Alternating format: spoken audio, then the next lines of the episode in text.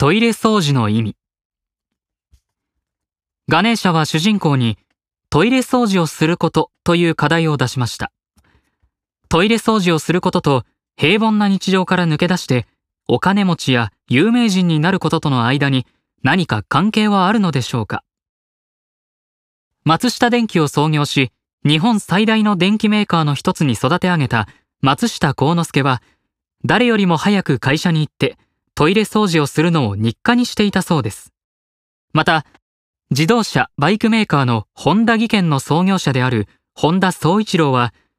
トイレを工場の隅ではなく中央に配置していたそうですがその理由は隅に置いていたのでは多くの人が気にかけず汚れっぱなしになるが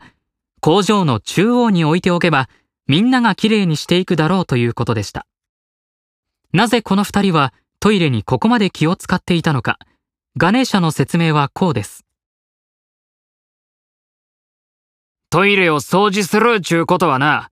一番汚いところを掃除するっちゅうことや。そんなもん誰かてやりたないやろ。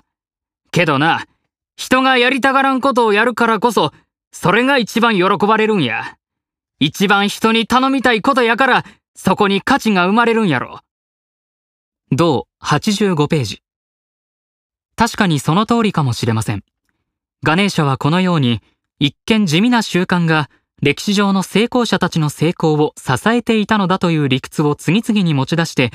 主人公に課題を実践させ成長へと導いていくのです。